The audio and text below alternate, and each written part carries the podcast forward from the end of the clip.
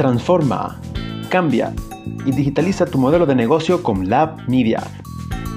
Bienvenidos al podcast que te permitirá conocer cómo sobrevivir al mundo digital. Buenos días, buenas tardes o buenas noches, dependiendo del lugar y la hora en el que escuches este podcast. Bienvenidos a un nuevo episodio del podcast de Lab Media, la agencia que permitirá transformar a tu negocio a la era digital. Mi nombre es Esteban, soy diseñador de interfaces y experiencia de usuarios en Lab Media. Estoy muy emocionado de estar aquí en mi primer episodio donde vamos a hablar del color y porque es uno de los elementos fundamentales a la hora de formar la identidad visual de nuestra marca.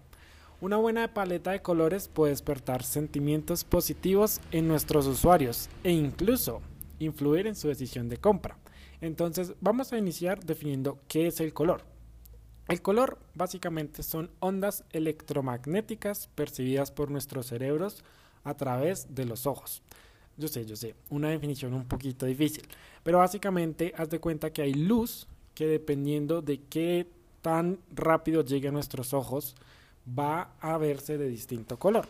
Hay un aspecto visible que se llama el espectro electromagnético que va desde el violeta hasta el rojo en todo ese espacio encontramos los colores que conocemos, como el verde, el amarillo, el azul, todas sus tonalidades, etc.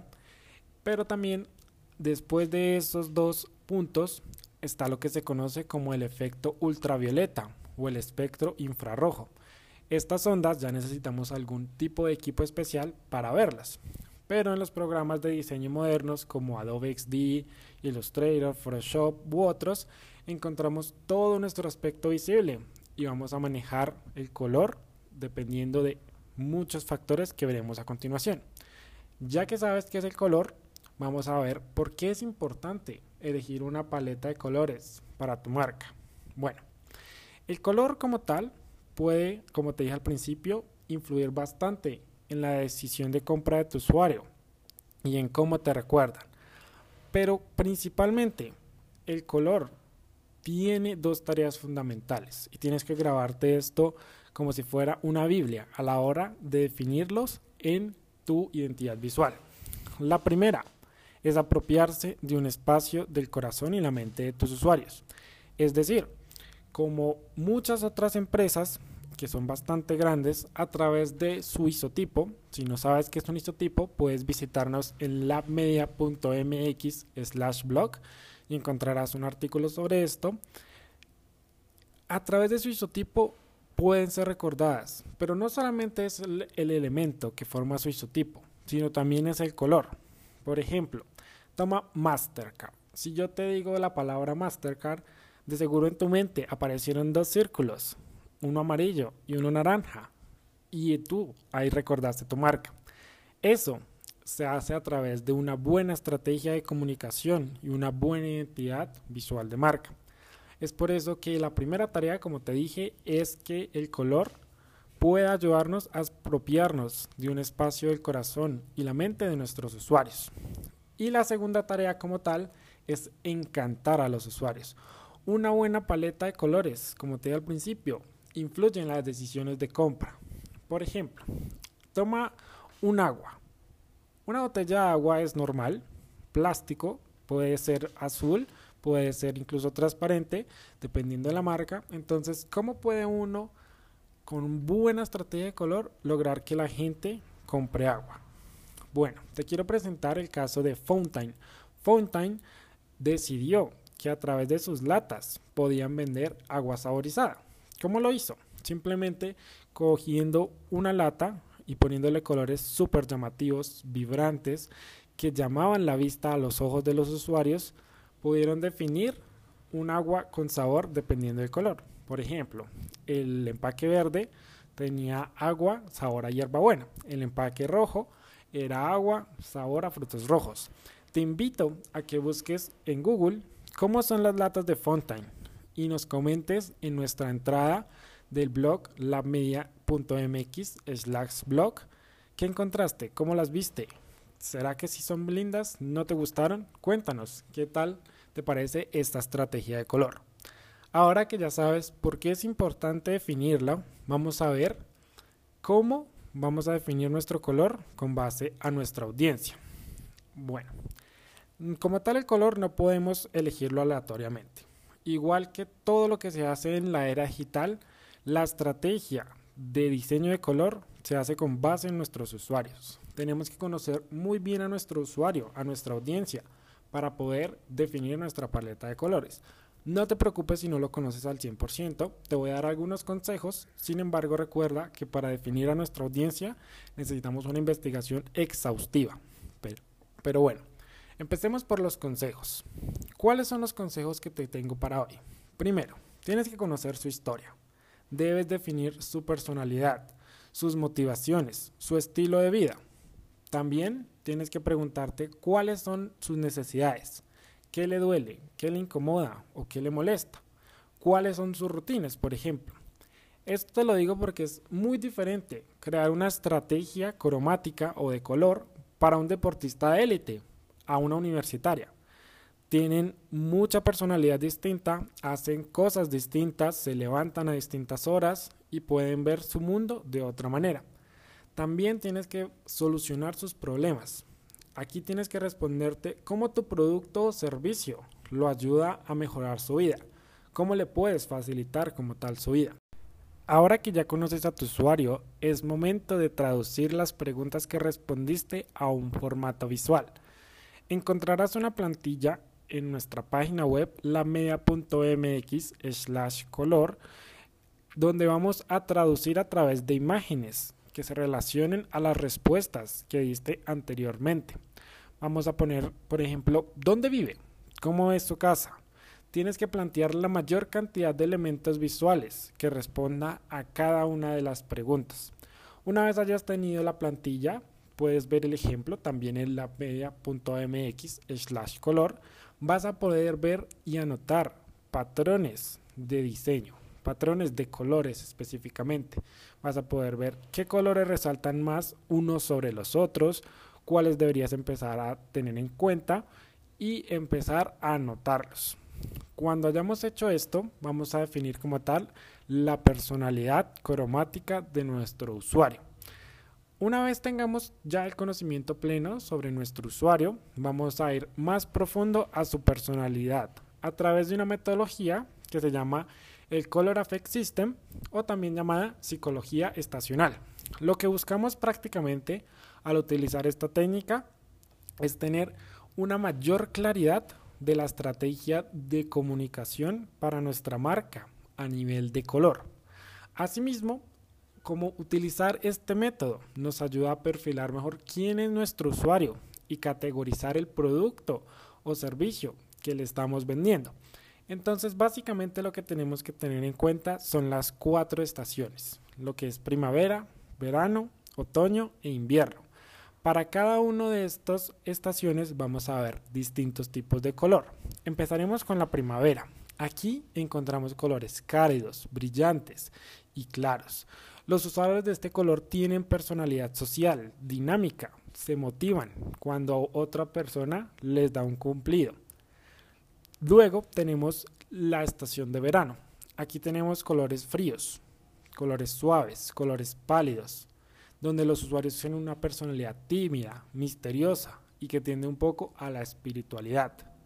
Luego vemos los colores de otoño. Son colores cálidos también, pero a diferencia de los de primavera son profundos y son opacos. Se motivan, al igual que los de primavera, a través de la sociedad y por último, son también involucrados al medio ambiente. Son bastante asociados con todo lo que tiene que ver con el cuidado del medio ambiente. Finalmente, tenemos el invierno. Aquí encontramos colores profundos, fríos y brillantes. Las personalidades que tienen estos usuarios son que son súper organizados, son bastante motivados, son poderosos y son confiables. Es por eso que la mayoría de bancos utiliza un azul que es profundo, que es frío, para transmitir esa sensación de confianza, de que son organizados, de que son poderosos y que uno puede confiar en sus procesos. Ahora que ya definimos como tal la personalidad cromática de tu usuario, tienes que hacer este ejercicio y ver en dónde podría ubicarse, en qué estación podrías empezar a ubicar tu usuario dependiendo de los ejercicios que hicimos anteriormente. Recuerda que en labmedia.mx slash color puedes ver toda nuestra guía y el paso a paso de cómo lo estamos diciendo en este podcast. Una vez hayamos tenido esto, vamos a definir los atributos como tal de tu marca y su personalidad. Si tú ya tienes esto, puedes saltarte este paso, pero te recomiendo que sigas escuchándolo para que sepas cómo puedes ver qué caracteriza tu marca, qué la hace ser diferente y cuál es su personalidad. Podemos utilizar algunos de los arquetipos de Jung. También, si no sabes cuáles son estos arquetipos, encontrarás en nuestro blog una entrada sobre qué son. Cuando hayamos visto qué podemos empezar a definir, vamos a responder unas preguntas para encasillar a nuestro negocio en alguna personalidad y a través de esa personalidad vamos a tener el color como tal de nuestro negocio. Vamos a empezar a relacionarlo. Entonces yo te voy a nombrar algunos, pero en nuestro blog van a estar los demás. El visionario es un tipo de, personalidad que trabaja con el azul y el plateado. Se caracteriza por ser un líder, por ser poderoso, por ser tecnológico. Tenemos también al creativo. El creativo se destaca bastante por el amarillo y el naranja. Invitan como tal a la creatividad y a que se desarrolle dicha creatividad. Tenemos también el rebelde, que viene siendo como el rojo y el negro, que es altamente disruptivo y nos da como fuerza para protestar.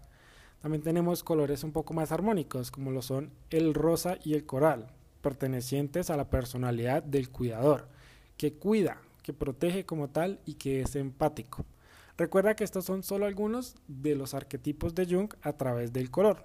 Para conocerlos más a fondo puedes visitar nuestro blog.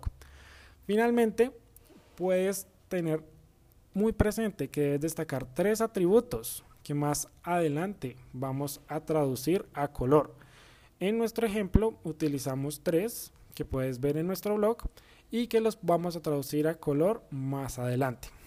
Finalmente, cuando ya hayamos tenido todas estas respuestas, tanto de quién es nuestro usuario, en qué estación debería ir, cómo definimos nuestra marca, vamos a empezar a hacer una mapa de inspiración en el mapa de inspiración es el paso previo a crear nuestra paleta de colores. Entonces ya casi vamos a empezar a definir qué colores nos van a representar como una marca. Entonces, ¿qué es un mapa de inspiración? Simplemente es crear un mood board, que es un panel de tendencias que consiste en una serie de imágenes basadas en los atributos de tu marca, su personalidad, tus usuarios y otros elementos que hemos mencionado en el podcast. Para crear el mapa de personalidad puedes utilizar alguna herramienta como Adobe Color, Google o incluso Pinterest. Lo que tienes que hacer aquí es empezar a buscar palabras claves que definan tu marca, que definan a tus usuarios y empezar a juntarlas para notar patrones de colores. Entonces, en el caso, digamos, si tú buscaste innovación, porque tu marca quieres que sea innovadora. Busca en Google, busca en Pinterest cómo se traduce la innovación a través de una imagen. Y empieza a llenar tu mapa de inspiración con distintas imágenes y empieza a notar distintos tipos de patrones de colores. Ten presente que te recomiendo bastante utilizar Adobe Color, ya que en Adobe Color a través de como tal la palabra de búsqueda vas a poder ver muchas imágenes que se relacionan a tu palabra y también los colores que podrían identificarla. Entonces te recomiendo bastante utilizar Adobe Color. Finalmente, cuando ya hayamos definido nuestro mapa de inspiración, vamos a definir nuestra paleta de colores. Llegó el momento clave para poder empezar a traducir toda la información que hemos recopilado en colores. Lo primero que debes hacer es crear una paleta de 2 a 6 colores. Aquí no tienes como que preocuparte por poner filtros o mirar qué colores sí son, cuáles no. Lo que tienes que hacer es como tal ver tu mapa de inspiración y elegir los seis que más te gusten. Recuerda elegirlos siempre, siempre con su color RGB, HEX o CMYK. Estos códigos los puedes obtener a través de la herramienta Colors. En nuestro blog puedes encontrar el link.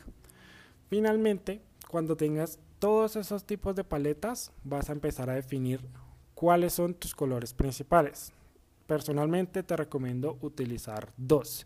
Sin embargo, hay aplicaciones o negocios que utilizan incluso un color principal con distinta saturación y luminosidad. Esto lo puedes definir dependiendo de qué es tu negocio. Si tu negocio es una aplicación, puede ser un solo color principal, pero si tu negocio es una página web o algo similar, pueden ser incluso dos. También ten presente que debes definir cuáles son tus colores para tu texto. Tú no puedes elegir, por ejemplo, un color negro simplemente porque es negro. El negro absoluto como tal nunca se ve bien tanto en pantallas como en la vida real. Es mejor que empieces a definir un color negro dependiendo de tu color principal. Utiliza las herramientas de Photoshop, Illustrator para tener en claro cuál es tu color principal y una vez lo hayas elegido, te invito a que empieces a navegar por todo el espectro eh, electromagnético que te mencioné al principio y te bajes hacia la parte negra. Mires qué color podría ser bien. Solo recuerda no elegir un negro absoluto. También la escala de grises es muy importante. Recuerda tener gris en tu paleta de color. Y para hacerlo puedes hacer exactamente lo mismo que te dije anteriormente. Selecciona tu color principal y empieza a llevarlo hacia el área gris y ahí puedes empezar a definirlos. Una vez tengas tus seis colores definidos, ahí ya vas a poder definir cuáles se van a quedar y cuáles no. Lo ideal de una paleta de colores es que tengas dos colores principales, tres grises, dos colores de fondo y uno complementario. Recuerda que una vez tengas todos estos colores vas a poder diseñar estrategias como tal. Vas a poder definir si un color va a ser claro, si va a ser oscuro, si va a ser opaco o si va a ser brillante. Todo eso lo puedes hacer a través de la dimensión y lo puedes hacer en los programas de edición. Cuanto más vayas hacia la esquina superior derecha, vas a ver que el color es mucho más brillante. Y cuanto más vayas hacia la esquina superior eh, izquierda vas a ver que son más claritos. Tienes que jugar con los colores que elegiste en tu mapa de inspiración y ver qué te gusta más. Si es claro, si es oscuro o si es opaco. Ten presente a tu audiencia. Si es unas personas que son, por ejemplo, súper alegres, súper emocionales, emotivas, que les gusta, digamos, el verano, no puedes elegir un color que sea oscuro. Tiene que ser un color que vaya acorde a tu audiencia y a lo que quiere representar tu marca como tal. Luego de esto vamos a ver qué colores vamos a verificar como tal. Este es el paso final donde vamos a ver cuáles sí, cuáles no. Y como te dije anteriormente, verifícalos con tu audiencia, con tu marca y lo que quieres como tal comunicar. Y eso ha sido todo por este episodio. Mi nombre es Esteban, soy diseñador de interfaces. Si tienes algún consejo, alguna recomendación o algo que se nos haya olvidado en este podcast, por favor, coméntalo en nuestra última entrada al blog. También ten presente que si tienes algún proyecto o tienes algo en lo que quieras que trabajemos juntos, contáctanos a través de labmedia.mx slash contáctanos. En LabMedia ayudamos a pymes y empresas a transformarse digitalmente y dicha transformación como tal requiere además de mucha estrategia, una impronta visual agradable con los colores adecuados que representan tu marca. Recuerda que este es el podcast que te permitirá llevar tu negocio a la era digital.